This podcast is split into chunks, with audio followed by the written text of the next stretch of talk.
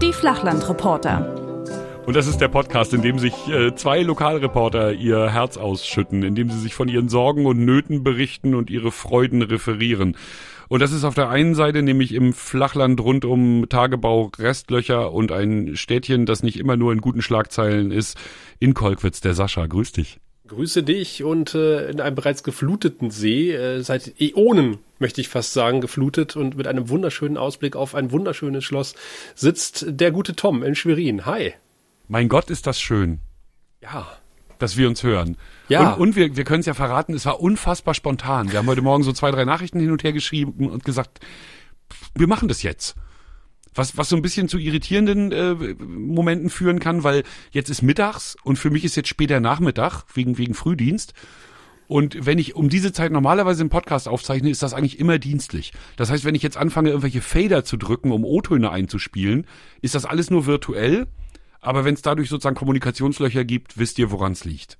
Sascha, was war los? Das hat auch den Grund, dass du dann keine O-Töne hast, die du abfahren könntest, wenn du die Fader bedienst. Ja, genau. ich habe mir, ach genau, da kann ich ja gleich mal anfangen. Ich habe mir ein Soundpad gekauft. Uh.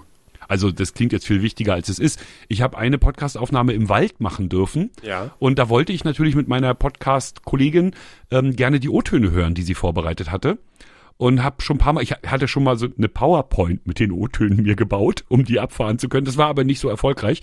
Und dann habe ich geguckt, da muss es doch eine Software für geben. Und da gibt es natürlich fürs iPad eine wunderbare Software, die heißt, glaube ich, auch Soundboard. Mhm. Und da hast du eben die lustigen Vierecke, ne, hinter denen du dann deine, deine Soundschnipsel verstecken kannst, was immer du möchtest. Die überlagern sich auch, wenn du das willst. Für unser Zweck ist nicht so geeignet, ne, aber wenn du DJ-mäßig da irgendwie noch was zusätzlich machen willst, könntest du auch das. Und das, äh, auf, auf dem linken Bein das iPad mit dem Soundboard und auf dem rechten das Handy fürs Mitschneiden und dann ging das los. Kann ich empfehlen. Gute Software. Fetzt. Ja, habe ich auch mal gehabt. Für Android gibt's das auch. Gibt's haufenweise. Ja. Ist natürlich in dem, in dem Moment, wo du die gut benutzbare kaufst, steht irgendwie Profi dahinter und sie kostet Millionen Euro. Aber das war es mir in dem Fall wert. Ich habe gesagt, das muss mein Steuerberater gerade ziehen ja, man kann jetzt auch ein bisschen mehr absetzen, habe ich gehört, durch Corona. Und andererseits äh, habe ich auch gehört, wenn ein Produkt umsonst ist, bist du das Produkt. Also insofern äh, äh, diese Angewohnheit äh, selbstverständlich vorauszusetzen, dass Apps kein Geld kosten, finde ich auch etwas bedenklich, ehrlich gesagt. Genau, weil am Ende hat sie ja jemand programmiert und der soll ja auch dafür bezahlt werden. Richtig. Und es steht ja nicht immer ein finsterer Konzern wie Amazon dahinter, sondern manchmal sind das ja auch die kleinen Programmierer um die Ecke, ne, die eigentlich ihr Brot beim Radio verdienen und dann noch so aus Leidenschaft. Ne? So stelle ich mir das zumindest vor. Manchmal sind es auch die kleinen, finsteren Konzerne, die dahinter stecken.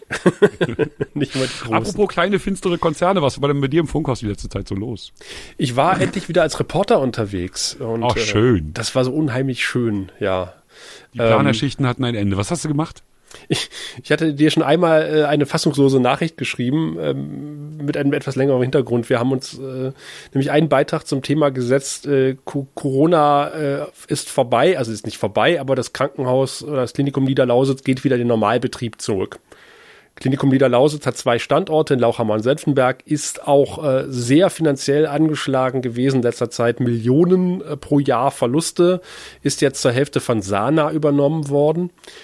Und ähm, ja, hat aber jetzt äh, auch durch Corona halt viele geplante Operationen nicht durchführen können. Du kennst das Problem, ne? Also äh, hat also quasi einen Standort komplett als Corona-Standort deklariert ähm, und hat da alle Corona-Patienten zusammengezogen und natürlich auch das entsprechende Personal benötigt dort an den äh, Corona-Stationen oder Krankenhausbetten, um die Corona-Patientinnen und Patienten zu betreuen. Und das hieß natürlich, dass man an den anderen Standorten etwas zu runter oder zurückfahren musste, einfach weil man das Personal Personal auch nicht hatte. Konkret war das jetzt, dass wir auf einer Geriatriestation waren. Geriatrie ist ja das, was quasi, äh, man sagt immer alte Leute quasi äh, landen, aber es sind auch Leute in unserem Alter schon auf der Geriatrie gelandet, halt nach einer Operation zum Beispiel, um halt den, den den Weg zurück in, ins Leben zu finden, sozusagen. Äh, da, da sammelt sich am Ende des Tages so circa alles vom Internistischen bis zum Chirurgischen und es landet am Ende alles auf der Geriatrie. Ist ein spannender Bereich eigentlich, auf dem man arbeiten könnte. Äh, da haben wir auch dann gearbeitet. Fürs Fernsehen haben wir einen Beitrag gemacht. Das war alles von langer Hand geplant, weil natürlich so ein Dreh im Krankenhaus äh, braucht. Ich habe es in der letzten Ausgabe gehört, die übrigens sehr schön war. Hier kleiner Bogen nochmal. Wir haben es oft ja schon erzählt. Ich habe dich auch schon durch den grünen Klo gelebt. Äh, Klee, meine ich, Klo. das war sehr gut. Das hat mir gut gefallen. Ähm, ja, nee, aber Dreh im Krankenhaus wissen wir genau, muss, muss aufwendig vorbereitet werden. Äh, geht ja um ganz viele Genehmigungen von ganz vielen verschiedenen Leuten. Genau, da musste sich gut verabreden. Dann hat, das, hat die, hat die, die Krankenhauspressestelle natürlich auch gesagt, okay, äh, dann an dem Tag ist dann äh, erstmal ist, dann treffen wir uns um 10 Uhr mit dem Krankenhausdirektor. Nee, wir drehen erst auf der Geriatrie und um 12 Uhr sind wir dann am anderen Standort mit dem ärztlichen Leiter des Krankenhauses.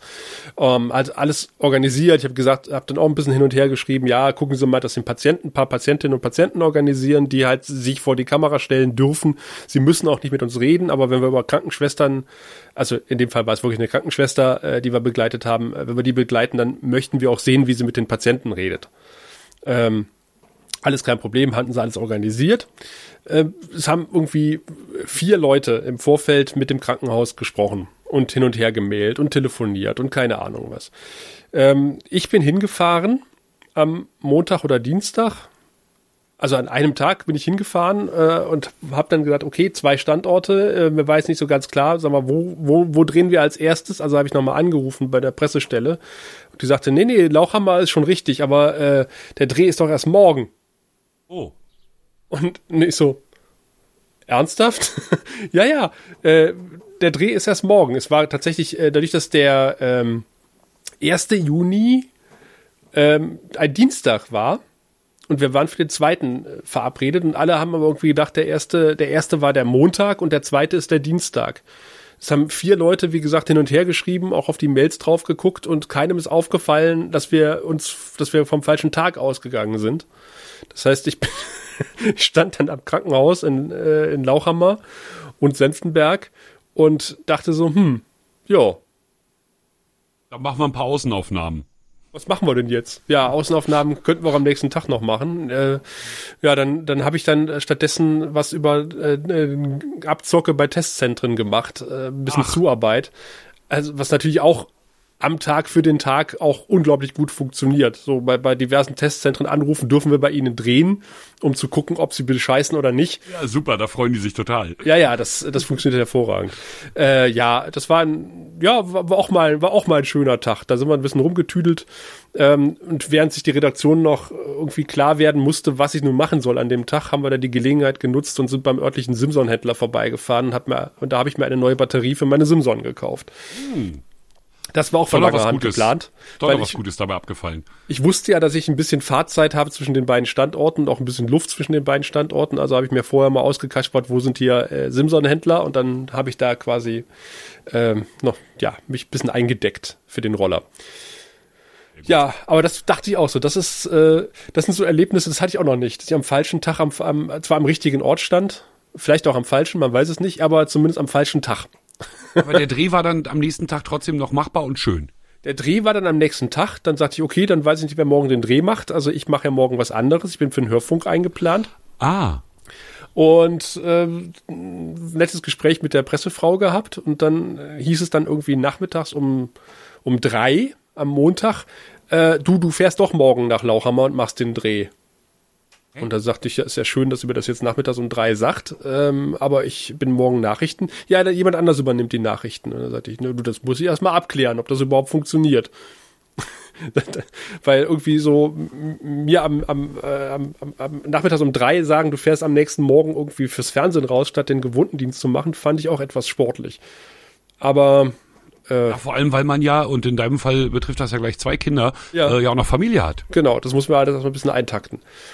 Hat alles funktioniert. Ich habe es dann auch gemacht äh, und das war auch ein sehr schöner Dreh. Natürlich mit äh, erstmal Corona-Tests am Eingang, noch eine Viertelstunde warten. Und, äh, Personal war super freundlich. Die Patienten oder die Patientinnen waren es in dem Fall, waren super freundlich. Die Chefärztin war super auf der Station. Also die hat echt super O-Töne gegeben.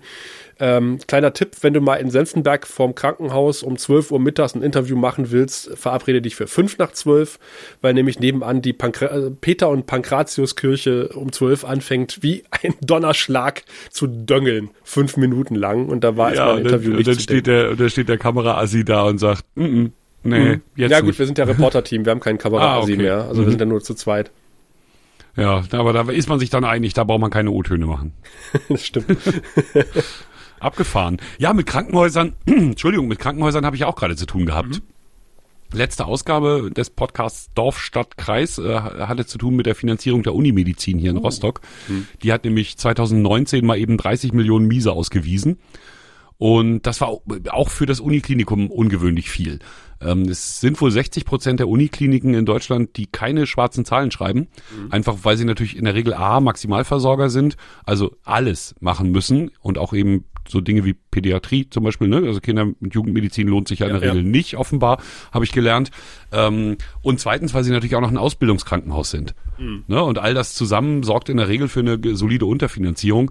Ähm, aber so 30 Millionen war dann doch ein bisschen heftig, vor allem weil die vorher, wie gesagt, ganz gut dastanden. Ne, also in Jahren zuvor. Und ähm, das, das war, wie gesagt, höchst spannend, weil mein Kollege sich wirklich mal das dicke, das dicke Brett gegönnt hat und sich die Krankenhausfinanzierung durchgeschaut hat. Oh, schwierig, Mit den ja. DRGs und den, ne, diesen Fallpauschalen und wie genau das multipliziert wird und so. Und in diesem Podcast ist tatsächlich so ein Monolog, wenn du den vorspielst, der ist wie Loriot. ne? das, der sagt da immer zu Sachen und das ist auch deutsche Sprache und das ist auch grammatisch alles richtig, aber du denkst, was sagt er da? Wovon redet er?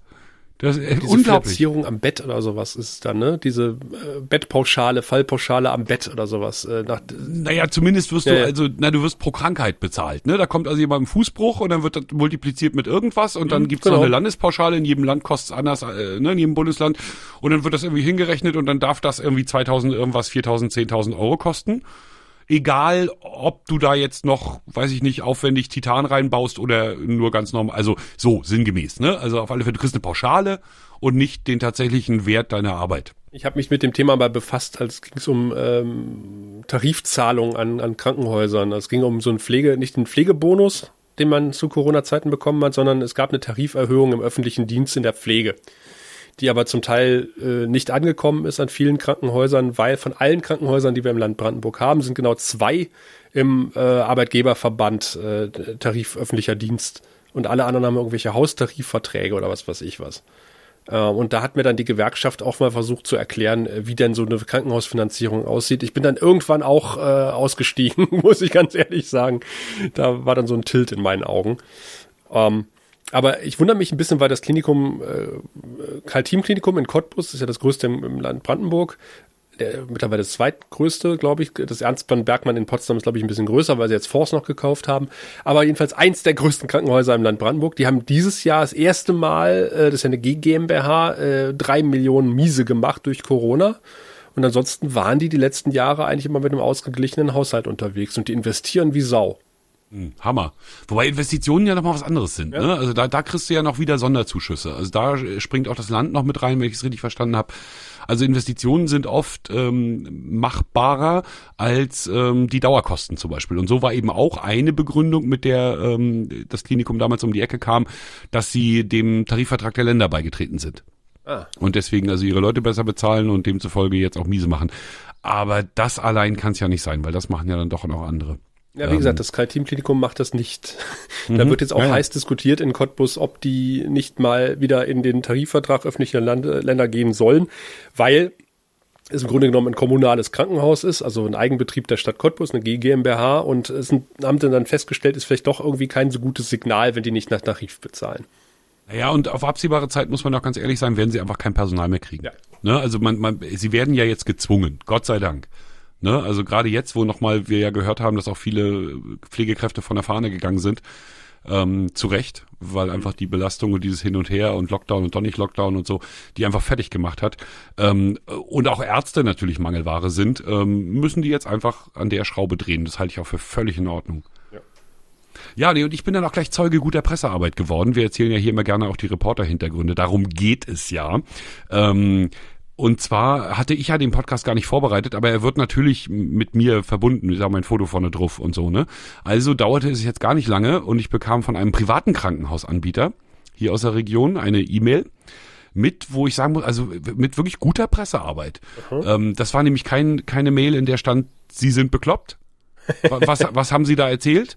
Ne? Also obwohl ich ihnen gleich in der Anmoderation auf die Füße getreten bin und gesagt habe, ne, wie viel Millionen plus hat Fresenius gerade gemacht und ne, wie viel Millionen da sind mhm. ausgeschüttet worden an die Aktionäre und demzufolge nicht mehr im System.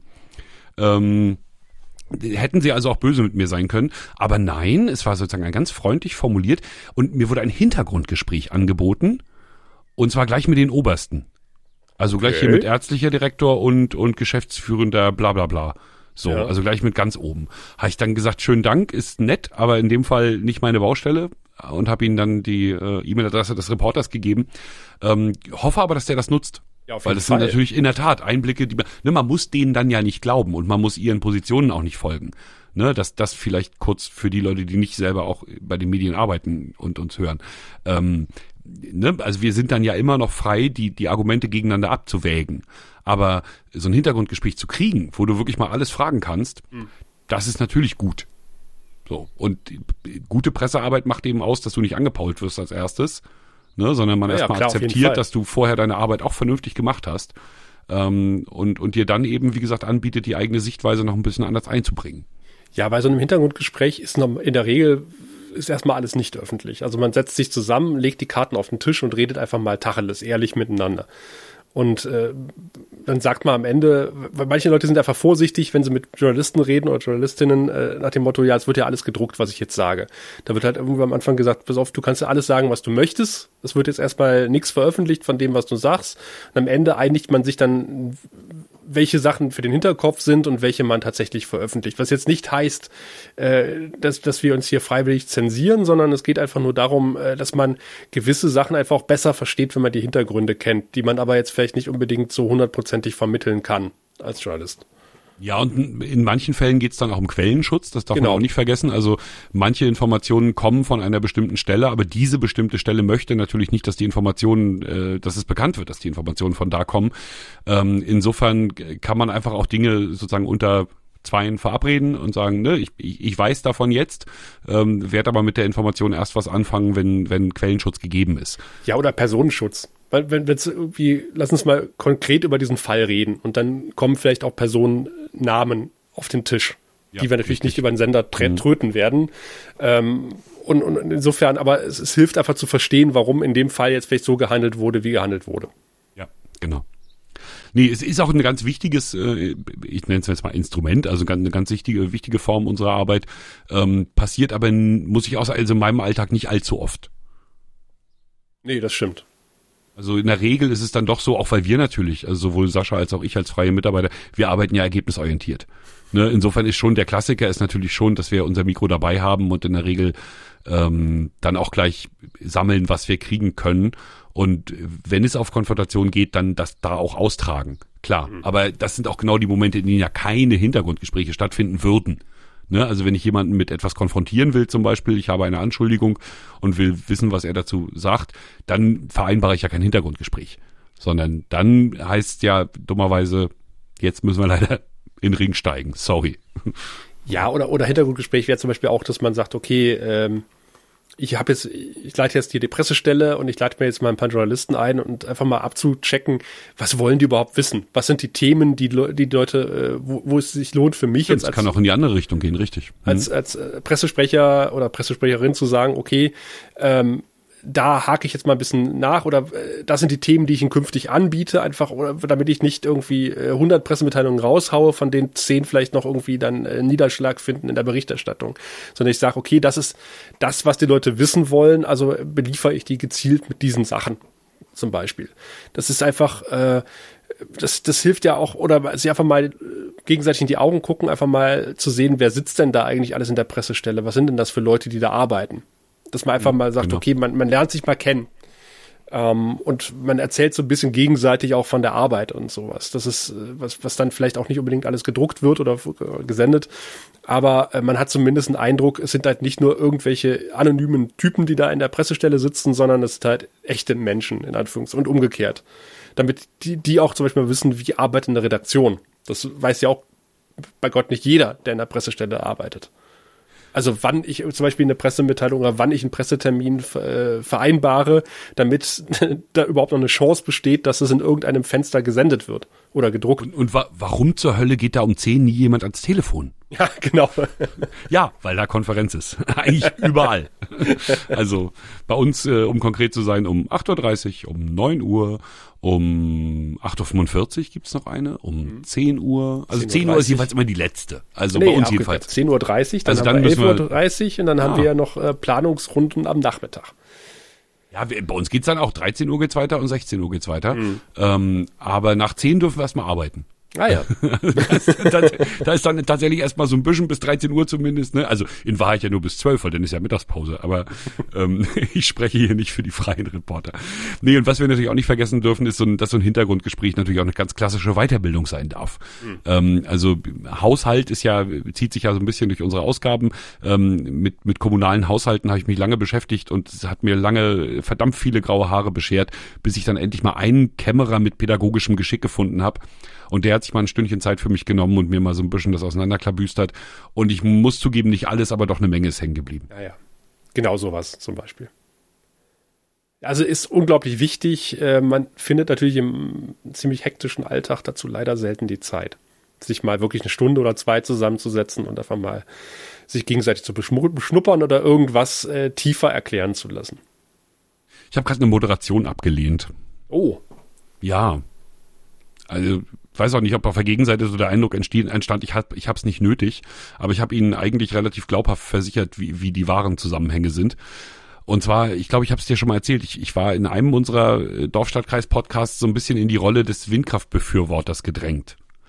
Das hat mir nicht so wahnsinnig wehgetan, weil das ja auch meiner persönlichen Haltung entspricht, äh, gerade aus den Erfahrungen der langjährigen Berichterstattung über Windkraft. Ähm, aber das ist natürlich schwierig. Ne, aber mein, mein Reporter hatte halt äh, sich sehr fokussiert auf Windkraftgegner.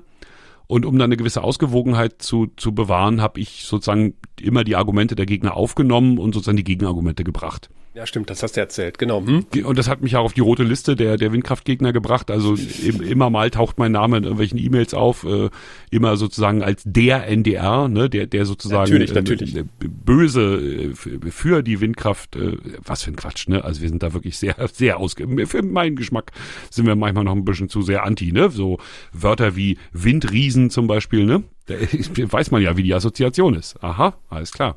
Das ist ein bedrohlicher Riese, der hinter meinem Haus aufgestellt wird. Naja, wie gesagt, man kann trefflich drüber streiten. Jedenfalls hat mich jetzt die äh, Landesenergieagentur angefragt. Die haben irgendwie so, so eine Preisverleihung hier, äh, energieeffizientestes Tigergehege, keine Ahnung, irgendwie sowas, ne? Und ähm, da brauchten sie einen, einen Digitalmoder, also einen, der vor der Kamera moderiert für sie ähm, bei der Online-Konferenz. Erst im November. Und da habe ich tatsächlich überlegt, ne? Also ich habe diesen Podcast, ich stehe auf dieser Liste. Ne? Führt das zu Interessenkonflikten? Und ich würde jetzt behaupten, bei mir persönlich nicht, weil ich habe ja eine persönliche Haltung und ich habe einen beruflichen Ansatz dazu. Das sind zwei verschiedene Dinge, da kann ich gut mit umgehen. Das habe ich an vielen Lebenslagen. Ähm, aber wenn dann hinterher jemand, ähm, das raus- ist ja Landesenergieagentur, ne, sehr öffentlich, also du kannst ja gucken, was wen die beauftragt haben, ne? Spätestens über eine kleine Anfrage im, im Landtag kannst du das rauskriegen, welche Seminare, bla bla bla, Moderationen die ausgeschrieben haben. Ne? Aber lass dann später so, ein- so ein Windkraftgegner die Rechnung rausholen. Ne? Da hat der Herr Nedler Geld gekriegt von genau den Leuten, die hier die erneuerbaren Energien im Land vorantreiben sollen. Der ist doch gekauft. Und da habe ich mich jetzt tatsächlich sehr viel wohler gefühlt mit der Entscheidung zu sagen, das machen wir mal nicht. Ja, ich habe ja auch äh, mal die, die bei den Windkrafttagen in irgendwo bei euch da in der Ecke, da bin ich auf dem Rückweg bei dir vorbeigekommen. Mhm. Wismar vielleicht? Äh, kann sein, genau. Äh, da war ich auf jeden Fall und äh, und habe da moderiert und ich habe dann aber auch äh, das nächste halbe Jahr oder das Jahr drauf gesagt, okay, ich ziehe mich mal aus allem zurück, was irgendwie reportertechnisch mit Windenergie zu tun hätte, äh, weil man da natürlich auch schnell sagen kann, okay, der Erler hat sich hier bezahlen lassen von einer Windrad, von einem Windradhersteller oder von einem Windradplaner, dass er da moderiert auf der Messe. Wo hat der Herr Erler eigentlich dieses Windrad in seinem Hinterhof her? Ach, das wäre schön, wenn ich ein Windrad im Garten hätte. ja. Also ich hätte ja gerne eins im Garten, aber Ja, ich auch. Aber Ja. Muss ja, muss ja kein Windriese sein, aber zumindest so ein kleines. nee, das ist schon vernünftig. Aber eine andere Moderation wiederum habe ich mit Freude angenommen. Ja, ich, ich sah Fotos von dir auf einer. Hast du dir die Weste angezogen, die du mal zu, zu deinen aktiven Geo-Zeiten, Geocaching-Zeiten noch bekommen hast? Bauinstandsetzung äh, Sandmann? oder Crazy shit. Äh, nee, nee, ich habe ich hab im Gegenteil, ich habe mich ins Jackett geschmissen. Ja, ich sah's. Ja, äh, ich habe mich richtig schick gemacht und so gelene Haare und so. Ich hätte gerne noch eine Schminkerei hätte ich gerne noch gehabt. Das war die, also es, es gibt eine, eine, ähm, eine Bundesvereinigung der Landesdenkmalpfleger. Mhm. Also wer immer irgendwie in der Denkmal, also da müssen, glaube ich, du musst nicht beim Land angestellt sein, aber du musst irgendwie in der Denkmalpflege tätig sein und dann darfst du da mitmachen, darfst du da Mitglied sein. Die Denkmalpflege ist die Zeitschrift Hochglanz und so. Also die machen richtig Ballett, die finden sich richtig wichtig und das sind sie auch, also es klingt, soll jetzt nicht despektierlich klingen. Also, naja, die jedenfalls machen ähm, immer große Tagungen und das sind natürlich immer äh, so Klassenfahrten, ne, wo die mit Exkursionen und da gucken sich Denkmäler an und machen Rock'n'Roll und trinken abends ein aufs Denkmal und so, ne? Und das ging ja nun nicht.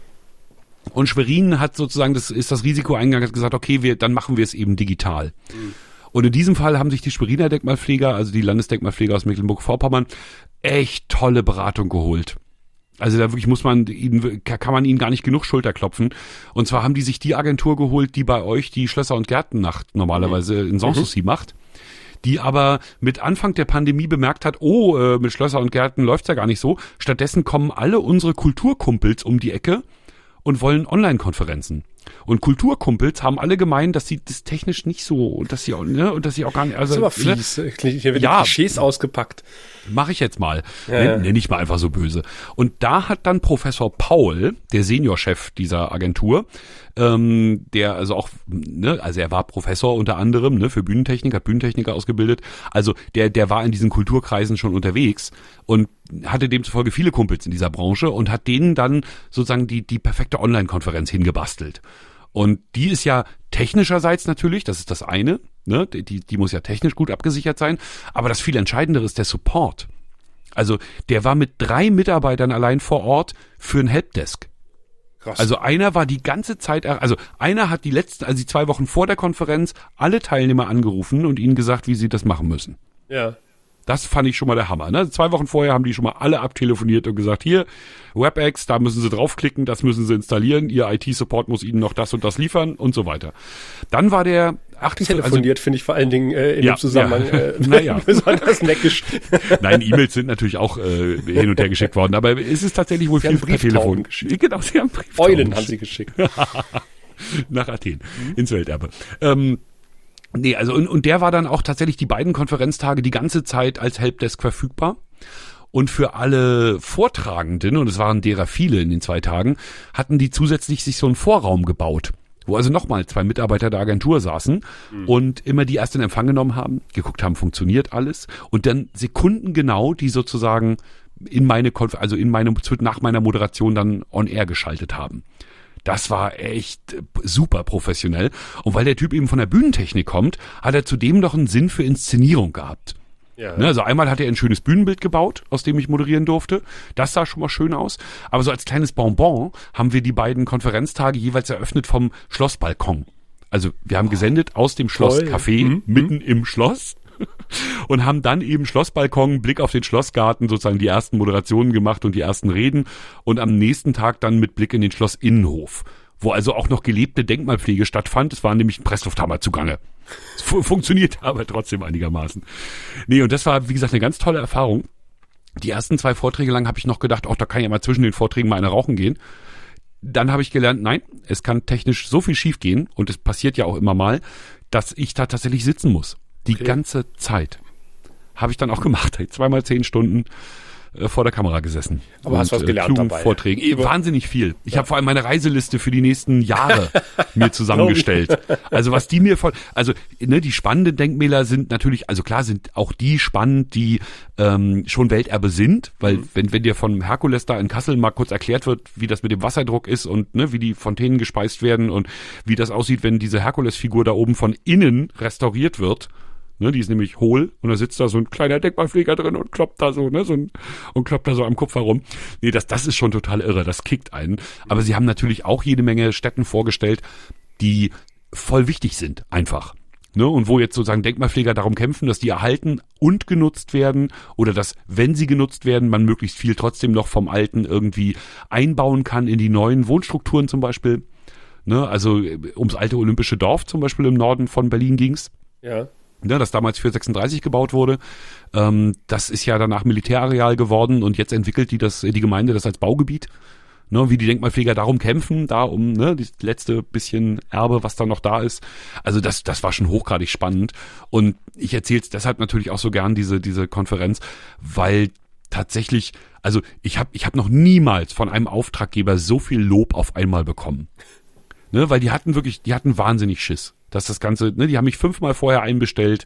Es gab noch eine Probe, es war, ne, also es war super kompliziert im Vorfeld und die hatten wirklich Angst, dass das schief geht.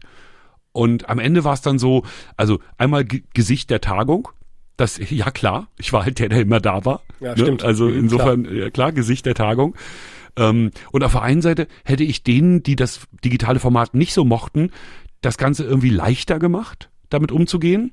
Und allen, die das eh schon gut konnten, die haben sich wiederum mit mir köstlich amüsiert. Weil ich habe natürlich, weißt du, wenn du überlegst, du hast die ganze Zeit Vorträge, dann fängst du jetzt nicht an, kluge Sachen zwischendurch zu sagen, sondern ich habe versucht, jede Moderation möglichst launig hinzukriegen.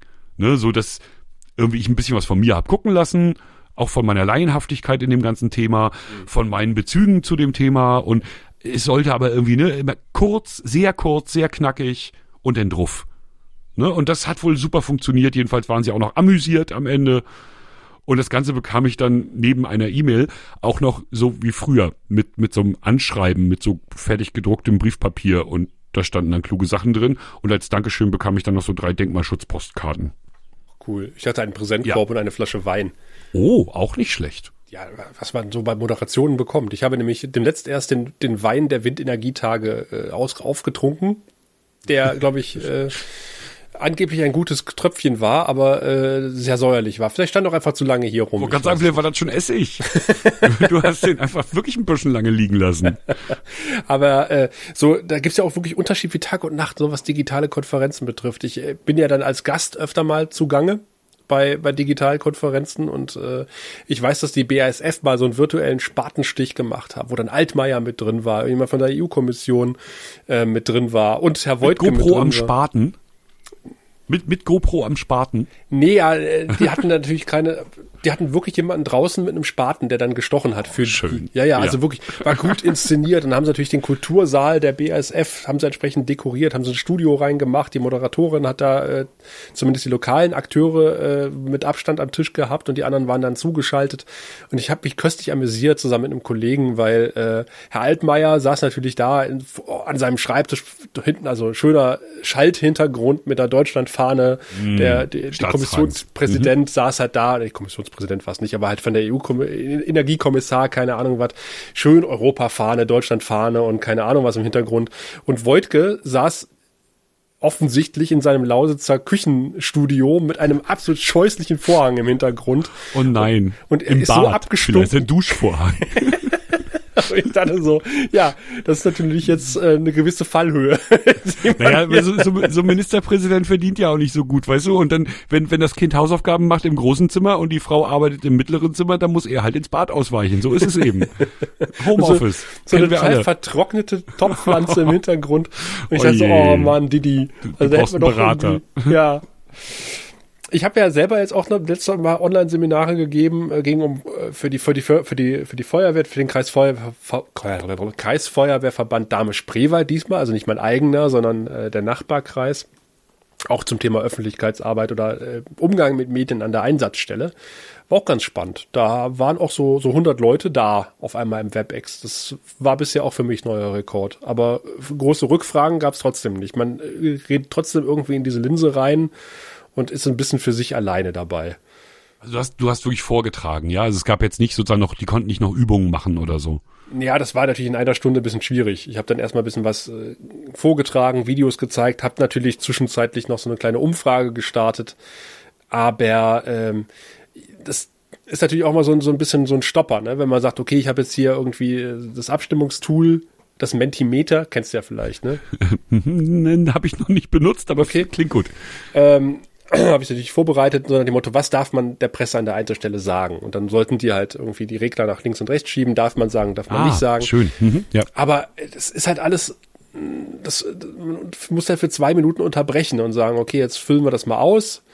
Und dann siehst du halt, wie die Regler so, so ganz zögerlich in die eine oder andere Richtung gehen. Und wenn du irgendwie eine Frage in den Chat stellst, kommt irgendwie auch relativ wenig zurück. Ich, ich, ich mag eigentlich auch so von, auch gerade bei dem Thema, so Frontalunterricht auch nicht so unbedingt. Ich bin da eher so ein Typ, der sagt, okay, was, was wollt ihr wissen? Ich erzähle euch jetzt mal ein bisschen was. Mhm, ja. Aber das lässt sich halt online sehr schwer umsetzen. Ja, und man muss ja auch ehrlich sein, also, also klar musst du ihnen einmal sozusagen den Umgang mit den Medien beibringen, aber oft wollen ja, ich weiß nicht, wie das bei euch ist, wollen ja die, die, ich sag mal in Anführungsstrichen, Medienbeauftragten der Freiwilligen Wehren vor allem wissen, wie sie ihre Sachen auch an die Lokalpresse kriegen, oder? Das ist Thema des nächsten Vortrags. Hier ging es wirklich explizit nur um äh, Umgang an der Einsatzstelle mit mhm. Medienleuten. Ja. Also was dürfen Medien an der Einsatzstelle, was darf die Feuerwehr an der Einsatzstelle mit Medien machen? Ähm, und wie präsentiere ich mich am besten an der Einsatzstelle und sorge für möglichst wenig Arbeit. Und mein Kernsatz ist immer äh, Kooperation statt Konfrontation. Die Leute wollen einfach nur ein paar Bilder machen, vielleicht noch ein Interview und sind dann ganz schnell wieder weg. Und äh, wenn ich denen da keine Hindernisse in den Weg äh, werfe, dann sind die schneller weg ähm, als mir das lieb ist, also sind die so genauso schnell weg, wie mir das lieb ist, sage ich mal so als ja. Einsatzkraft. Weil ich möchte eigentlich meine Arbeit machen und so wenig Leute wie möglich an der Einsatzstelle rumlaufen haben, die da nichts zu ver verloren haben. Aber äh, wie gesagt, man kann auf einer vernünftigen Ebene dann auch miteinander reden. Das funktioniert ja auch im, äh, um da den Bogen zu, zu spannen im, im, im Umkehrschluss. Es war nämlich so, dass ich dann nochmal in Lauchhammer war äh, wir haben nämlich eine Bürgermeisterwahl in Lauchhammer oder wir werden eine Bürgermeisterwahl haben in Lauchhammer, im, vermutlich zur Bundestagswahl im September, weil der Amtsinhaber jetzt gesagt hat, ach, ähm, ich, ich habe jetzt festgestellt, so äh, nach dem ersten Drittel meiner Legislaturperiode. Voll langweilig. Ist irgendwie in meiner zweiten Legislaturperiode, ähm, ich bin jetzt eigentlich schon so alt, dass ich auch in Rente gehen könnte. Ich habe jetzt meine Bezüge beisammen. Und ich würde jetzt an, ganz, ganz gerne in Rente gehen. Und ähm, da hat er einen entsprechenden Antrag an die Stadtverordnetenversammlung gestellt und die hat den jetzt auch bewilligt und hat gesagt, okay, äh, darfst in Rente gehen und wir schreiben einen, wir wählen einen neuen Bürgermeister oder eine neue Bürgermeisterin. Die ersten stehen auch schon in den Startlöchern, die sich da bewerben wollen. Und äh, ich hatte jetzt den Auftrag, einfach mal ein bisschen zu beleuchten, äh, welche Aufgaben stehen denn jetzt eigentlich vor der oder dem neuen, äh, weil nämlich Lauchhammer ja eine ganz besondere Stadt ist. Ich weiß nicht, ob du da schon mal gewesen bist. Nein, in Lauchhammer war ich noch nicht, aber aus Ostzeiten kenne ich Lauchhammer. Ja. Da war irgendwas Besonderes mit Industrie. Ja, natürlich Kohle und eine große Kokserei. Also die haben ah, ja da mh, ja. Äh, Koks hergestellt, Braunkohle veredelt und den ganzen Klumpatsch, was unglaublich dreckig war, viele Teergruben hinterlassen hat. Und äh, Lauchhammer hat man dann irgendwann mal vor gut 50 Jahren einfach aus sieben Ortsteilen zusammengewürfelt und hat gesagt, ihr seid jetzt Lauchhammer, ihr seid eine Stadt was aber dazu sorgt, dass irgendwie alles siebenmal vorhanden ist. So. Also immer noch. Also die sind nie zusammengewachsen. Die sehen sie auch nie richtig. Also ich glaube, die wenigsten sehen sich als, als Lauchhammeraner. Äh, sondern Lauchhammeraner? Ist ja auch ein Scheißwort, muss man ganz ehrlich sagen. Lauchhammerer. Aus Leute aus Lauchhammer. Leute aus Lauchhammer. Sondern sehen sich halt immer noch als Bewohner oder Bewohnerin ihres jeweiligen Ortsteiles. Und äh, das äh, ist das eine. Das andere ist, dass sie da irgendwie im Industriegebiet genau eine Firma sitzen haben. Eigentlich sind zwei, aber die, die bekannteste dürfte Vestas sein. Äh, sind, wir wieder, sind wir wieder bei der Windkraftanlage, der Windflügelhersteller aus Dänemark. Ähm, der da Windflügel produziert, mehr schlecht als recht, weil sie kommen mit den Dingern irgendwie auch schlecht weg aus dem Gewerbegebiet und äh, die Halle ist, glaube ich, mittlerweile auch zu klein für die neuen Flügelgenerationen. Das hat alles auch so seine Problemchen in, auch in der Vergangenheit mit sich gezogen, aber die kriegen ihr Gewerbegebiet einfach nicht voll, obwohl rechts und links sämtliche Gewerbegebiete aus den Nähten platzen. Verdammt. Mhm, und keiner ja. weiß genau, wir haben mit dem, mit einem langjährigsten, also mit dem langjährigsten Stadtverordneten gesprochen, der hat, der hat dann so alles erzählt, wer da alles vorstellig geworden ist und über, mit welch, über welche Ansiedlung er mit dem Bürgermeister, mit den Bürgermeistern und Bürgermeisterinnen, die er erlebt hat, schon gesprochen hat in der Vergangenheit und was alles nichts geworden ist und er kann sich auch nicht erklären, warum das nichts geworden ist. Ich habe eine kleine Umfrage natürlich gemacht, äh, was die Leute sich jetzt erwarten. Ähm, ja, das war sehr spannend oder war, war sehr schön, war auch ein sehr angenehmer Dreh, hat auch alles gut funktioniert. Äh, unter anderem geht's um, ähm, die haben drei Wohnungsgenossenschaften in dieser Stadt. Oh, ja, okay. Mhm. Was irgendwie auch mit Kanonen auf Spatzen geschossen ist ein bisschen. Und der eine Vorsitzende der einen Genossenschaft, der gleichzeitig Stadtvorsitzender ist, der hat mich dann ähm, hat mir das noch ein bisschen, ein bisschen erklärt. Also die, die sanierten Blöcke stehen am Stadtrand. Ja, klar. Mhm. Also die haben sie dann äh, schön saniert und im Stadtgebiet äh, selber gibt's eine alte aus den 50er Jahren, wo die sich noch ein bisschen mehr Mühe gegeben haben, äh, was die was, was die was die Neubausiedlungen betrifft. Also es ist keine 0815 Platte, sondern es hat so ein bisschen so leichte Anmutung von Eisenhüttenstadt, also so ganz leicht, ne? Also so dieser stalinistische äh, Ich weiß, die haben in den 50er Jahren haben die tolle Sachen gebaut, ja. Ja, genau. Mhm also dieser 50er Jahre DDR äh, Ostblock schick mhm. so ein bisschen und die verfallen aber zur Hälfte tatsächlich. Also das schönes Bild haben wir gemacht. Die eine äh, Hälfte des Hauses saniert, die andere so mehr oder weniger verfallen. Haben zwar jetzt neue Dächer drauf gemacht, um dann dem Verfall ein bisschen Einheit zu gebieten, aber es hat mitten in der Stadt ein verfallendes Neubaugebiet oder ja, furchtbar. Mhm. Also aus den 50ern. Und äh, der Plan ist eigentlich, das Gebiet zu entwickeln und dann vom Stadtrand langsam wieder wegzuknabbern und die Leute dahin umzusiedeln, was natürlich auch nicht einfach ist.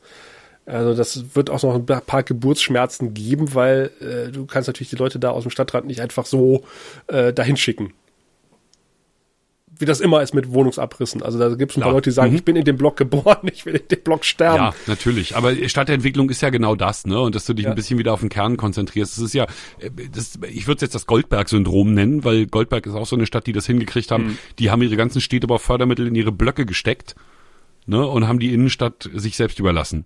Da mhm. ist es jetzt natürlich keine 50er Jahre Innenstadt, sondern eher so ein geducktes ähm, äh, ja, Städtchen von Kleinbürgern. Ähm, aber das ist eben auch ne, voll schade. Du fährst durch Goldberg, Bundesstraße dummerweise mitten durch die Stadt und, und denkst du links und rechts, ach, mal, hier wäre aber noch Luft, ne? Und dann fährst du bisschen so Ausfallstraße und guckst nach links und siehst, oh, aber die Neubaublöcke sind schick. Ja, ja. Ich hab, du, du hast, äh, darf ich noch mal einen Schritt zurück kurz? Ja. Ähm, du hast vorhin bei dem Seminar ja ähm, Fälle angesprochen, wo, wie gesagt, Medien und Rettungskräfte aufeinandertreffen. Ne? Ja. Und das hat ja in der Regel mit einem Unfall zu tun. Jetzt war ich bei Twitter, ich, ich will mal Hörer fragen, ob, ob die vielleicht und dich vielleicht auch. Ähm, bei Twitter schrieb ähm, Benjamin Friedrich, der Katapult-Chefredakteur aus Greifswald, ähm, an den Nordkurier, die sollen mal aufhören, hier so von Unfällen Fotos zu veröffentlichen. Ich ja, gesehen, ha, genau. So. Hm. Und dann habe ich mal ganz ehrlich zurückgefragt, äh, warum? Ne, weil es geht also, ne, also für, für mein Gefühl, Unfallfotos finde ich völlig unproblematisch, es sei denn, da sind Tote drauf. Ne? Das will keiner. Also nicht, also von ein bisschen weiter weg und, Unfall, und Feuerwehr mit drauf und unverunfallte Fahrzeuge fand ich unproblematisch. Und dann hat er mir geantwortet, warum, warum dass man das nicht machen sollte.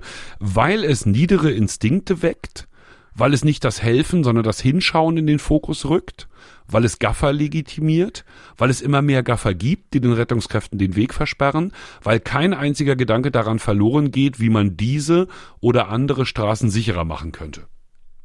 Das waren sozusagen seine Argumente gegen solche Fotos. hm. Finde ich, äh, finde ich sehr philosophisch ein bisschen, ja. Ja, aber das ist ja richtig. Also ja.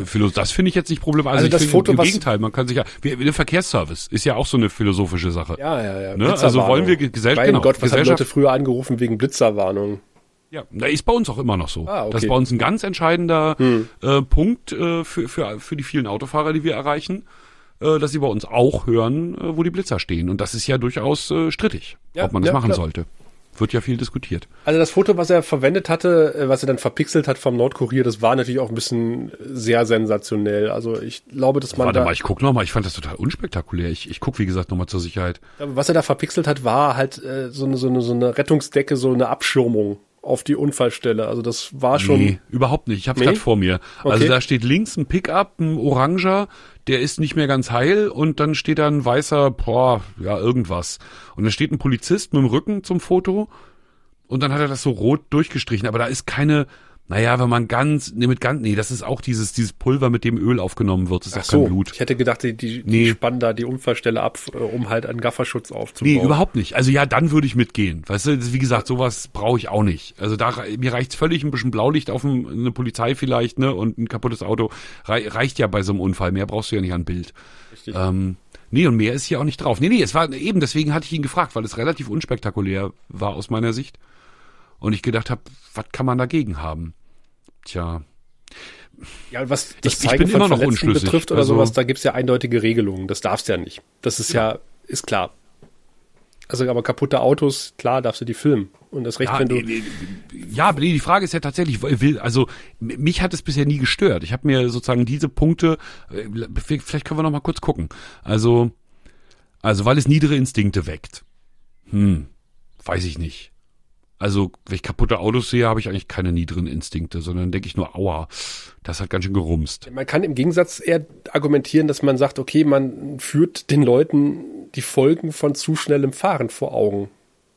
Wenn man sagt, okay, so könnte, das hätte dein Auto sein können, äh, und dann überlege ich vielleicht doch mal, ob ich dann vielleicht doch mal ein bisschen vorsichtiger fahre nächstes Mal.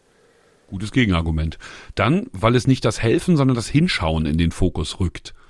Naja, das Helfen willst du ja genau nicht zeigen, weil ja beim Helfen in der Regel die Leute aus dem Auto ziehen. Also hinschauen, ja. Ja, und helfen, sag mal, kannst du eh nicht mehr viel. Also so blöd Ja. wie das klingt, aber wenn da ein Auto vom, vom Baum klebt, dann, dann brauchst du da auch nicht, dann kannst du auch nicht mehr in der Regel viel helfen. Du kannst helfen, die Leuten, die es hoffentlich überlebt haben, aus dem Auto rauszukommen, aber wie du sagst, das kannst du ja auch nicht filmen, äh, weil die Leute halt noch im Auto drin sind. Dann, das kann ich noch, also, also ich, ich, ich weiß, warum es anders ist, aber ich kann es trotzdem nachvollziehen, weil es Gaffer legitimiert und weil es immer mehr Gaffer gibt. Jetzt muss man natürlich sagen, dass das klassische Unfallfoto aus einer Zeit kommt, wo es keine sozialen Medien gab. Ne? Also da war das ganz klar, dass das, ich sag mal in Anführungsstrichen, uns vorbehalten ist, also den Profis, und dass das überhaupt nichts bringt, wenn du da jetzt kommst und mit deiner Super 8 Videokamera irgendwie noch, noch was filmst. Ne? So, das ist heute natürlich anders. Also ich kann, also fördert, fördert das, das professionelle Aufnehmen von Unfällen das Private? Es könnte höchstens einen Anreiz liefern, wenn du halt so ein Blaulichtreporter bist, dass du sagst, okay, äh, ich, ich höre den Polizeifunk ab und ich bin als erstes an der Einsatzstelle und verkaufe meine Fotos an die Medien, weil die drucken das, weil das so spektakulär aussieht. Naja, nee, die Denke ist ja anders. Also, so, ich bin jetzt Erna Müller vom Dresch, ne? Und ähm, gucke mir die Medien an und sehe, die drucken total gern so Unfallfotos. Ne? Dann, das machen die doch bestimmt, weil Leute gerne Unfallfotos sehen. Wenn ich jetzt, Erna Müller vom Dresch, auch ein Unfallfoto habe und es meinen Kumpels zeige, dann bin ich auch eine tolle Maus.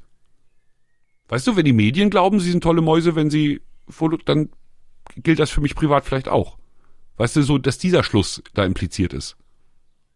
Finde ich weit hergeholt. Hm, okay. Ähm, kein einziger, und dann letzte, weil kein einziger Gedanke daran verloren geht, wie man diese oder andere Straßen sicherer machen könnte. Nee, das ist richtig, das halte ich sogar für Unfug. Weil auf dem Foto sehe ich, sehe ich zum Beispiel eine Allee. Ja. Ne? Mit, die ist eng. Also das, war da eng. So, und da sind Leitplanken links und rechts. Ne? Das heißt, man hat sich hier offensichtlich auch schon Mühe gegeben, die sicherer zu machen. Und noch sicherer im Sinne von, wir fällen jetzt einfach die Bäume und machen eine ganz breite Straße, kann es ja auch nicht sein. Dann fahren die Leute eher noch unvorsichtiger, weil sie denken, ach, ist ja alles frei. Ja, das ist dieses Prinzip, ne? Wenn, wenn du, wenn du mehr Möglichkeiten für Autoverkehr schaffst, wirst du mehr Autoverkehr ernten. Ne? Also das kann ja Straßen sicherer machen. Naja, Straßen sicherer machen, indem wir Tempobegrenzungen einführen, verdammt nochmal. Ja. Kein Mensch muss in Deutschland freie Fahrt für freie Bürger haben. Was für ein Quatsch. Das So. ist richtig. Ne? Und äh, es kann auch mehr Landstraßen meines, ähm, meinetwegen geben, auf denen 80 ist. Fand ich in Schweden sehr entspannt, zum Beispiel. Naja. Also ich, ich bin hin und her gerissen. Ich glaube, dass ich, ich glaube, dass nicht so richtig unethisch. Ich glaube, dass es nicht so richtig unethisch ist, die zu drucken. Nee, glaub, glaub ich auch nicht. Okay. Ganz ehrlich. Aber ich, ich wollte ja gerade auf, das war eine, eine lange Hinführung zu einem Feuerwehreinsatz, den ich hier äh, gegangen bin, diesen, diesen langen Weg, äh, weil ich nämlich in Lauchhammer war und habe da quasi diesen Beitrag gemacht. Ach, der Bürgermeister war jetzt sozusagen die Einleitung. Das war Oh, die dann haben wir ja jetzt, äh, da haben wir jetzt aber echt einen Meter Fäden gezogen, ne? Wir haben angefangen bei deinem Feuerwehrseminar, dann bist du nach äh, Lauchhammer gegangen, weil du eigentlich reden wolltest über Feuerwehr. Ich habe dich unterbrochen, wir sind wieder zurückgegangen zum äh, medienpolitischen und jetzt kommen wir zu deinem Feuerwehreinsatz in Lauchhammer. Na, wenn ihr bis hier mitgekommen seid, liebe Hörerinnen, lieber Hörer, Respekt. Wir waren nämlich auf dem Rückweg aus Lauchhammer äh, zurück ins Studio und dann sagte mein Kameramann, äh, oh, da ist eine riesen Rauchwolke. und dann sollen wir da mal hinfahren. Da sagte ich, oh, ja, warum denn nicht? Also wir konnten auf Sicht äh, quasi schon anfahren, eine richtig schöne dunkle schwarze Rauchwolke, wurden auch schon von äh, diversen Einsatzfahrzeugen überholt. Und stellte sich raus, es war quasi die nächste Straße rechts rein und dann war da äh, schon äh, Riesentoro Wabo. Wir haben uns da einen Parkplatz gesucht. Äh, wirklich reiner Zufall, dass wir da lang gefahren sind. Wir waren, glaube ich, auch die ersten Medien am Einsatzort. Und da war wirklich riesen Trubel. Und dann äh, kam mir auch der junge Mann mit der Weste entgegengelaufen. Das ist äh, der Einsatzleiter dann quasi, der die gelbe Weste trägt ist, oder orangene. Ich weiß nicht, wie es in Mecklenburg-Vorpommern geregelt ist, aber in, in, Brandenburg ist das halt dann die gelbe oder orangene Weste, ist der Einsatzleiter. Und äh, er sagte, ah, ich habe jetzt gerade überhaupt keine Zeit, wir sind noch in der Findungsphase. Sagte, ja, kenne ich alles, kein Problem. Äh, und er meinte, ja, Viertelstunde bin ich dann für euch da. Sag ich, gut, aber sag mal, was brennt denn überhaupt? Und dann meinte er, ja, das ist ein Gefahrstofflager. Und ich so, mm, okay, das könnte jetzt vielleicht doch interessanter sein als äh, einfach nur eine brennende Lagerhalle. Es war ein Recyclinghof äh, mit Gefahrgutannahme sozusagen. Oh, und da hatte sich dann. Also Farbenlacke und Scheiß. Ja, mhm. ja, genau. Und da hatte ja. sich offensichtlich äh, wohl bei einem Arbeitsgerät irgendwas entzündet und äh, das hatte sich dann quasi, das hatte dafür gesorgt, dass die ganze Halle dann irgendwann äh, unter Feuer stand. Die haben erstmal so ein bisschen abgeriegelt äh, gegenüber den anderen Gebäuden und äh, hatten das dann relativ schnell im Griff. Also habe ich jetzt so als als Feuerwehr äh, so von außen beobachten können, dachte ich, okay, jetzt hat sich ein bisschen entspannt, hat er mir auch einen wunderschönen O-Ton gegeben und das war halt äh, auch so eine das war jetzt ein Beispiel von einer, von einer guten Zusammenarbeit. Ne? Er hat mir kurz mal zugeraunt, hat gesagt, in einer Viertelstunde bin ich bei euch. Ähm, das und das ist ganz kurz die Lage und ich bin jetzt, ich muss jetzt erstmal arbeiten. Und ja, wir haben uns und das dann, reicht ja völlig, ja. Ja, das reicht ja auch. Und dann hab ich, haben wir uns so halt irgendwie postiert, dass wir möglichst wenig im Weg stehen, haben ein paar schöne Bilder gemacht. Ähm, ja, und der Typ, der da gearbeitet hat, der musste dann zwar mit dem Hubschrauber ins Krankenhaus, aber er ist wohl, glaube ich, äh, nicht so schwer verletzt gewesen. Und die mussten jetzt auch nicht irgendwie Gefahren, Anwohnermeldungen rausgeben, Fenster und Türen, kennst du ja den ganzen Klumpatsch. Mhm, ja. Äh, das war jetzt nicht so schlimm, ähm, wie sich das am Anfang dargestellt hat. Aber es war dann zwischenzeitlich ja die große Überlegung, ja, sagen wir diesen Lauchhammer-Beitrag ab mit dem Bürgermeister, also mit den Herausforderungen und widmen uns jetzt diesem Feuerwehreinsatz oder nicht. Und dann äh, sollte ich dann eine Einschätzung abgeben. Da sagte ich, nee, als Feuerwehrmann würde ich sagen, nee, lohnt sich nicht. also war schon ein großer Einsatz. Klar, Gefahrstoffeinheit von BASF, die ja nebenan sitzen, ist mit rausgekommen, weil die kennen sie mit mhm. dem Scheiß aus, logischerweise war Großaufgebot, aber die haben das relativ schnell im Griff gehabt. Den Kram. Aber ihr habt trotzdem gesendet, oder nicht? Also, oder hast wir du die Bilder dann gar nicht verarbeitet? Doch, doch, die Bilder haben wir dann natürlich vom, äh, wir haben uns dann irgendwie was zum, zum Mittag gesucht, weil wir auch Knast hatten ohne Ende und haben dann von dort aus äh, mit dem Rucksack die Bilder überspielt. Mhm, ja. Schon mal, damit das in, Pots, in Cottbus zusammengehackt werden konnte. Mhm. Du beschreibst übrigens meinen Morgen, ne? Also ich bin heute Morgen zur Arbeit gekommen und das erste, okay. was mich anschrie, war eine E-Mail eines Kollegen, in Brösewitz soll die Deponie brennen. ja, habe ich also bei der Leitstelle angerufen und die haben gesagt, ja, äh, klar, also Brüsewitz ist ja nicht ganz genau, ne? Das ist ein Dorf weiter, also Rosenhagen. Ähm, brennt's mal wieder bei Gollan. Äh, Gollan, ne? Weiß Recycling, großes ja. Recycling-Unternehmen. Und das ist so ein Recyclinghof, der hat 2013 schon zweimal gebrannt, der hat 2018 gebrannt und jetzt wieder. Und weißt ja, wenn Müll brennt, ne, das sieht nach was aus, ne? Da hast du also die fette Rauchsäule und oh ja. 130 Leute raus, 18 Feuerwehren, weil obwohl es schon so oft gebrannt hat, da nie jemand auf die Idee gekommen ist, einen vernünftigen Hydranten hinzustellen.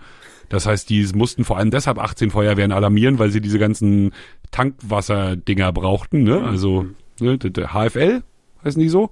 TLF. Naja, auf alle ja, ja, Dankeschön. Ne, also die, die mit Wasser drauf jedenfalls. ja, genau. Ähm, brauchten sie halt viele von, haben sie eben 18 Feuerwehren alarmiert und haben dann wirklich die ganze Nacht durchgelöscht. Und was sehr hübsch war, weil, also ein Feuerwehrmann wurde verletzt. Und jetzt bist du natürlich, zuerst denkst du natürlich, Alter, der hat sich voll verbrannt und dem geht's voll scheiße. Aber die Geschichte ist eigentlich total hübsch. Mein Kollege von der Ostseewelle hat sie mir erzählt. Ähm, und zwar hat er seinen Fuß nicht rechtzeitig weggenommen, als der Schlauch Druck aufgebaut hat. Und dann hat ihm der Schlauch einfach den Knöchel nicht kaputt gemacht, sondern verstaucht. Das, ne? Also Realität und, und, und Wahrnehmung. Ne? Wenn man hört, Feuer, wenn man verletzt, denkst du natürlich sofort das alles Schlimmste. Mhm. Rauchgas irgendwie, ne? Also irgendwas Blödes mit Feuer halt. Ja, ja. Nö, es ist ein verstauchter Knöchel, weil er seinen Fuß nicht weggenommen hat. Wie beim Austreten unglücklich äh, umgeknickt, weißt du? Sozusagen, ja. genau. ja, ja. Nee, ja. das äh, war wie gesagt mein Morgen heute. Ach, und es war ja auch mein Wochenende. Ähm, auch wir haben gebrannt, ja, ja, wir haben ja schon wieder vorgelegt hier. Ähm, der Waldbrand aus Lübten, ne, Mhm. hier unser großer, was ja ihr lacht drüber, aber für uns war es ja eine große Nummer. Ähm, der Waldbrand in Lübten, äh, jetzt zwei Jahre her. Wir wissen mittlerweile, dass er 20 Millionen gekostet hat. Wow. Ja, nicht übel, ne? Mit Mhm. allem Pipapo. Wir haben ja Räumpanzer da, hier diese, diese lustigen Panzer haben wir ja gemietet ohne Ende aus Sachsen-Anhalt. Hubschrauber-Einsatz. Äh, Ja, Hubschrauber ohne, also das war schon alles ganz schön teuer. 800 Leute evakuieren.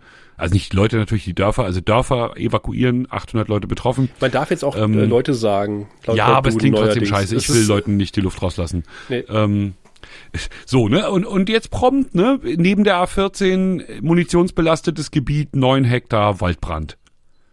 Ne? Also ging am Freitagabend los. Dann haben sie bis Montag irgendwie gelöscht. Bis, bis Montagmittag, glaube ich, hatten sie zu tun.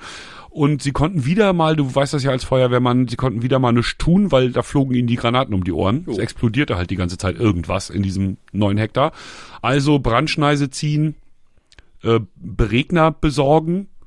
Ne, haben sie dann irgendwie 20 Beregner gefunden, die sie dann da hingestellt haben, um diese Brandschneise ähm, feucht zu halten. Haben schnell gemerkt, die Beregner reichen nicht. Haben wie auch immer binnen 0, nix am Sonnabend äh, aus Bayern nochmal 20 besorgt. Okay. Da ist hat sich also wirklich in Bayern jemand um 9 Uhr, sagte der, der Kreisfeuerwehrchef, um 9 Uhr hat sich am Sonnabend früh einer ins Auto gesetzt in Bayern mit 20 Beregnern und ist nach Mecklenburg gefahren. Und mit 40 haben sie dann das Gelände so lange bespielt, so dass das Feuer wirklich nicht raus konnte. Ne, bis, bis alles so weit nass war, dass zumindest das äh, gesichert war. Ja, äh, und insofern sind hier schon wieder alle gewarschaut und warten, dass es weitergeht, ne, weil totale Trockenheit, Ja, alles ja, durchgetrocknet, ja, bei euch ja noch mehr wahrscheinlich, ne, durchgetrocknet bis ins geht nicht mehr. Ähm, da brauchst du nicht viel, um, um und dann, dann so viel munitionsbelastetes Gebiet, ne? also ich glaube, 50 Jahre bräuchten sie in Mecklenburg, um das alles zu beräumen. Also toi toi toi, bis, bisher geht's bei uns noch. Also wir haben natürlich auch seit, seit Tagen die höchste Waldbrandwarnstufe. Mhm. Aber bisher sind wir noch nicht rausgeschmissen worden. Also bin mal gespannt. Das wird auch nicht ewig so bleiben. Aber es hat sich dann irgendwie auch in, in Lauchhammer gezeigt. Oder auch auf dem Weg nach Lauchhammer, sagen wir mal so, äh, wie weit wir noch hinterherhinken, was den Handyempfang betrifft. Das ist unglaublich. Bist du in Deutschland gewesen? Unsere äh, morgendliche, also eine, also eigentlich alle unsere Redaktionssitzungen finden ja mittlerweile über Teams statt, über, über Microsoft Ja. Teams. Und es ist nicht möglich, von Cottbus nach Senfenberg oder Lauchhammer zu fahren und ununterbrochen einer Teamschalte beizuwohnen. Also selbst kurz hinter Ortsausgang äh, Cottbus bricht dir der Empfang zusammen und dann bist du erstmal wieder weg vom Fenster.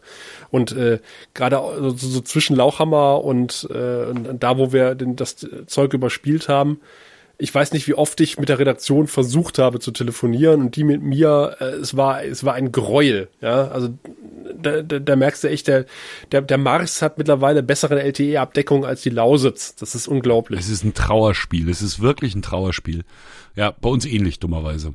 Also entlang der Autobahn habe ich gemerkt, geht's. Ja. Ich, ich, ich war nämlich in Greifswald, ähm, um da Podcasts aufzuzeichnen, ähm, in Stralsund und in Greifswald. Und auf dem Rückweg äh, hatte ich auch eine kleine Schalte mit ein paar Leuten. Und habe gemerkt, wolle, also auf der Autobahn läuft's. Das hab ich ne? auch Aber sobald du so ein Hm. bisschen ins Hinterland kommst, ist Feierabend. Da müssen sie echt entlang der Bahn ordentlich ausgebaut haben. Mhm. Ist Ja. mir jetzt, also, wenn ich mal so, also als, als wir noch gefahren sind quer durch Deutschland, äh, habe ich es auch gemerkt. Also im Vergleich zu vor ein paar Jahren äh, konntest du echt durchgängig telefonieren und hattest durchgängig sogar LTE unterwegs. Ich, ich muss jetzt nochmal Podcast Inception machen. Mhm. Ähm, du warst in Lauchhammer, um rauszukriegen, welche Aufgaben den Bürgermeister erwartet. Erwarten? Ja, also welche Ähm, dringendsten Probleme die Stadt hat, sagen wir so. Ja. Ich habe für Dorfstadtkreis über die Bürgermeisterwahl im Vorfeld in Grimmen berichtet. Oh, und mhm. dann äh, kommen auch, also nicht berichtet, ich war der, äh, dem, dem sie erzählt wurde, die Geschichte. Und das Besondere in Grimmen ist, äh, das ist eine, jetzt nicht lachen, das ist eine alte Erdölstadt. Okay. Ja, die haben tatsächlich in Grimmen Erdöl gefördert zu Ja. DDR-Zeiten, wie die Wahnsinnigen. Na, hier im Klingt- Spreewald klingt läuft die das- Erdöl- sozusagen das nee, so Dubai des- ist es gar nicht. Hier im, in im Spreewald gibt's auch mehrere Erdölfelder, die zu DDR-Zeiten bekannt waren, die jetzt so langsam erkundet wurden, aber das haben sie mittlerweile eingestellt, lohnt sich nicht. Ja, das Dubai des Nordens Mhm. ist sozusagen Grimmen und hat damit natürlich eine ähnliche Entwicklung gemacht wie Lauchhammer. Ne? Also auch äh, Satellitenstädte ohne Ende und dann war nichts mehr ne? mit, mit Erdöl und dann sind die alle arbeitslos geworden, weggezogen und entsprechend auch Stadtumbau etc. Und das Besondere in Grimmen war aber, deswegen haben wir den Podcast auch gemacht, ähm, ich fange anders an, in Mecklenburg-Vorpommern ist es nicht ungewöhnlich, wenn sich kaum noch einer findet, der Bürgermeister werden will.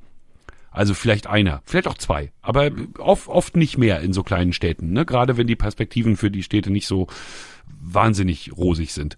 In Grimmen waren es gleich zehn. Oh. Ja. In Lauchhammer waren es letztes Mal sieben. Das hat, also, auch? Ja, ja. Auch, mhm. mhm. Gibt es offenbar auch irgendwie Visionen von einer besseren Zukunft, ne? Ja. Weil warum sollte man es sonst machen wollen, ne? Nur, nur den, das Elend verwalten will ja keiner. Ja, klingt spannend. Mhm. Und wir begegnen uns demnächst schon wieder. Also wir beide hoffentlich auch, aber, aber sozusagen thematisch. Ähm, du hast ja vorhin die Ausgabe mit Thomas Eichler angesprochen, dem Kameramann ähm, äh, von der Intensivstation in mhm. Öckermünde. Und den habe ich ja getroffen in Wittstock. Ja.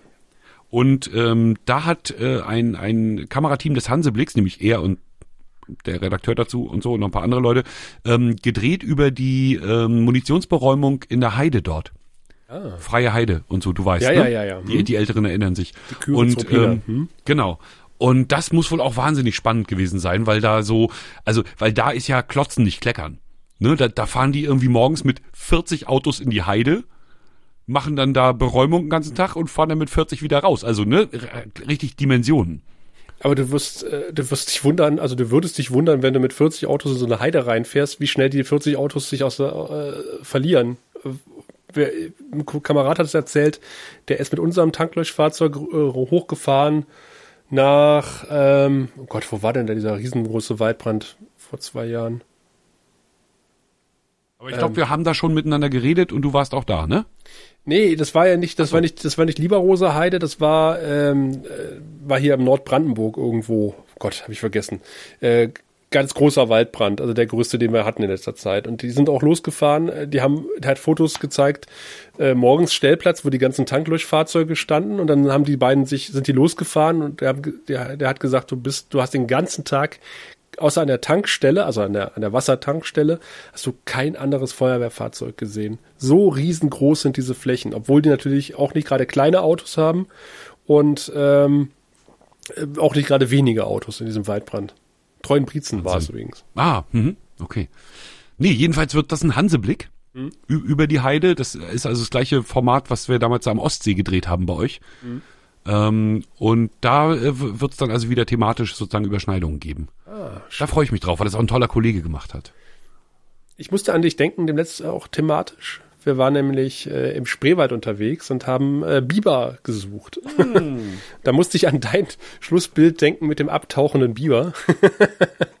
Aber ich musste natürlich ins Archiv gehen und einen Biber äh, raus aus selbigen holen, obwohl mir ein Kahnfährmann dann auch freundlicherweise ein paar Handyaufnahmen gegeben hat, weil der bietet nämlich Biberkahnfahrten an in Schleppzig. Ah, schön.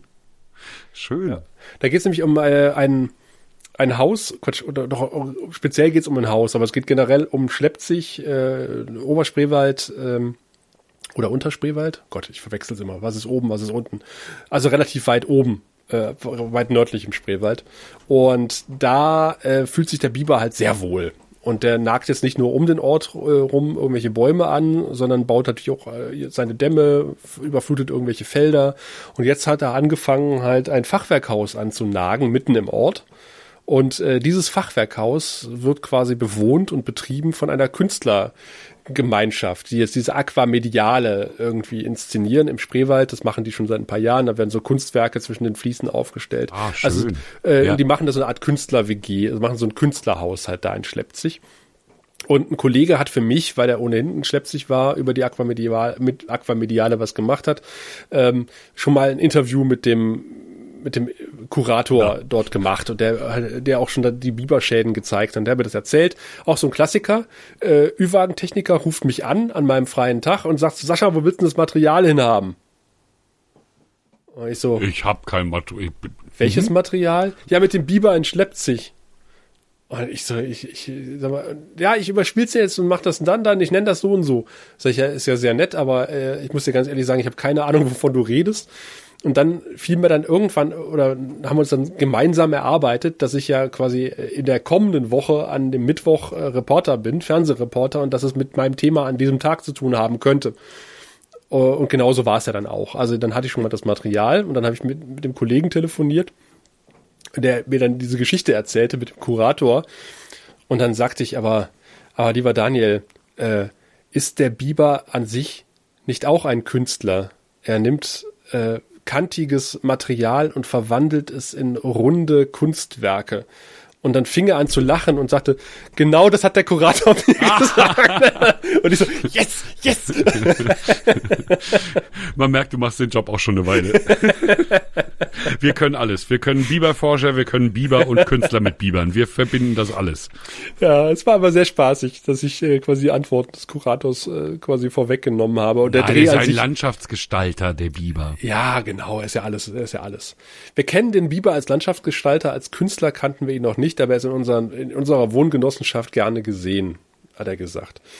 Aber es war Weißt- wirklich ein hm? sehr schöner Dreh, äh, obwohl wir natürlich an der Spree, äh, wo wir dann die Biberhinterlassenschaften gefilmt haben, von Mücken aufgefressen wurden. Es war echt abartig. Der Kameramann sah sehr lustig aus, hat die Kamera aufs Stativ gestellt und zappelte hinter dieser Kamera rum. Ich habe noch nie so zappeln sehen, äh, weil er hatte kurze Hosen an.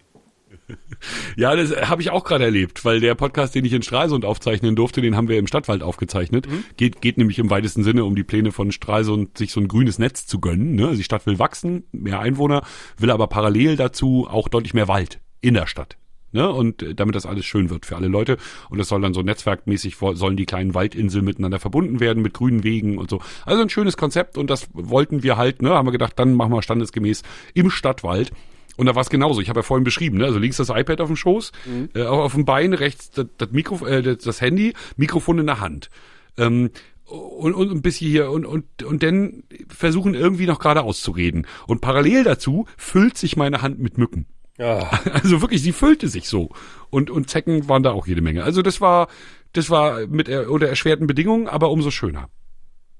Aber ap- apropos erschwerte Bedingungen, es gibt noch ein Thema, äh, worüber ich gerne vielleicht auch zum Abschluss der Sendung mit dir reden wollte.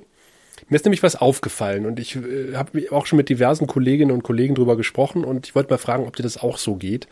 Äh, kann es sein, dass die Leute auf der Straße freundlicher geworden sind? Zu uns. Ui.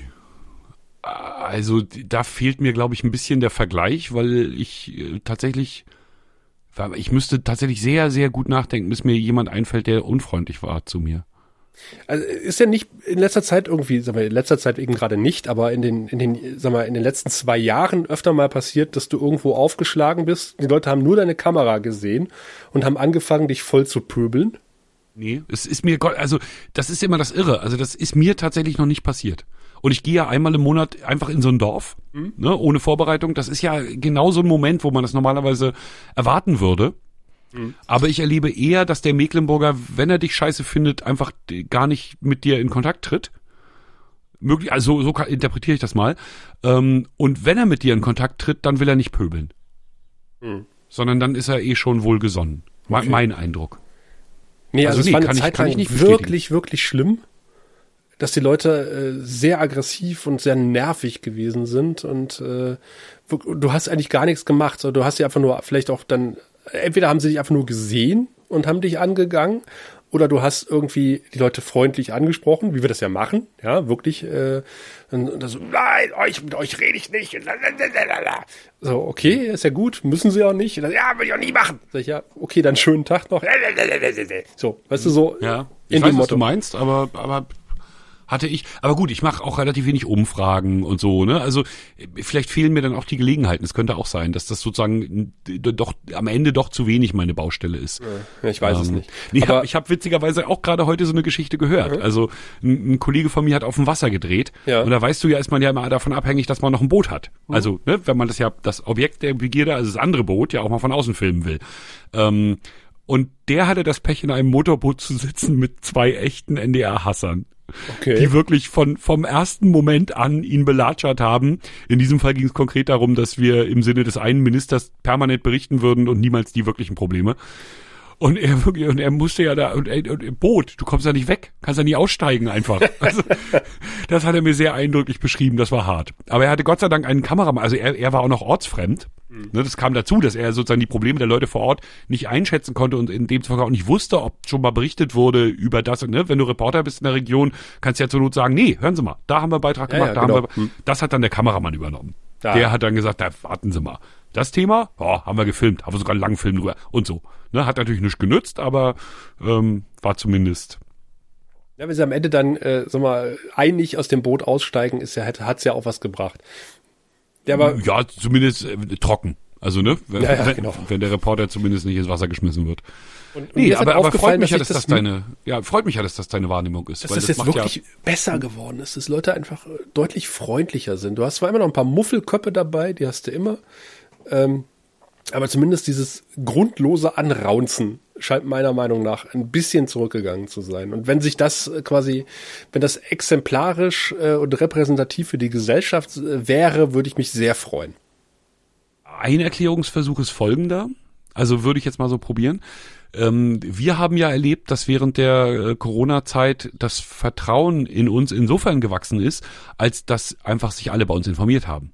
Ne? Also ja. natürlich, wir haben am Ende auch den Ärger abgekriegt. Mhm. Ne? Also wir sind dann immer, ne, der Bote wird ja dann immer gern geschlagen. Ne? Also wenn die Ministerpräsidentin irgendwas entschieden hat, dann haben sie im Zweifelsfall uns vollgepöbelt, was denn diese Entscheidung soll.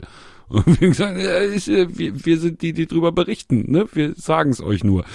Ähm, aber am Ende, wenn du die reinen Zahlen nimmst, also wie viel Zugriffe, wie viel Zuschauer etc., dann haben wir in diesem Corona-Jahr eigentlich bewiesen, dass die Leute uns vertrauen. Mhm. Denn wie gesagt, es haben sich unglaublich viel bei uns informiert. Und das könnte ja auch, oder? Vielleicht? Ich denke, es liegt auch Wirkung zum, gehabt haben. Zum großen Teil am Wetter. Also Leute können jetzt wieder raus, äh, gehen sich nicht mehr gegenseitig auf den Keks und sind einfach vielleicht grundsätzlich weniger genervt. Also insgesamt bessere Laune einfach. Dass sie einfach bessere Laune mhm. haben. Aber ich weiß es nicht. Aber ich, ich, mich, mich würde das mal interessieren. Ich weiß, wir haben ja ein paar Leute, die auch beim, bei den Medien arbeiten, die uns hier zuhören, wie da eure Meinung so ist. Ob ihr auch ähnliche Erfahrungen gemacht habt. Ich habe einen sehr schönen Satz gehört, Sascha. Mhm. Das ist, glaube ich, gute Hin Hinleitung zum, zur nächsten Folge, sage ich mal. Mhm. Ähm, ich habe einen schönen Satz gehört, nämlich die Arbeit mit dem Mikrofon ist sozusagen die minimalinvasivste Form des Journalismus ähm, weil man den Leuten nämlich weiterhin in die Augen gucken kann. Ja. Ne, man muss nicht Zettel und Stift oder so die ganze Zeit mitschreiben. Man hat nicht ein großes Kamerateam, das können wir ja definitiv bestätigen, sondern man ist eben da mit einem Gerät, das man relativ schnell vergessen kann mhm. und ist bei den Menschen und nah an den Menschen. Fand ich eine sehr schöne Begründung, warum Radio so toll ist und warum Radio oft oder Audio, nennen wir es so, Audio oft den Menschen näher geht als ähm, andere andere Formate, also mhm. Video zum Beispiel, ähm, gesagt hat, dass Sandra Müller. Sandra Müller kennen wir beide. Von, ich glaube, du hast sie mal irgendwann in meine Twitter-Welt gespült. Radio-machen.de. Sandra Müller ist absolut begeisternde, begeisternde, vor allem äh, Radiomacherin, aber auch natürlich begeisterte.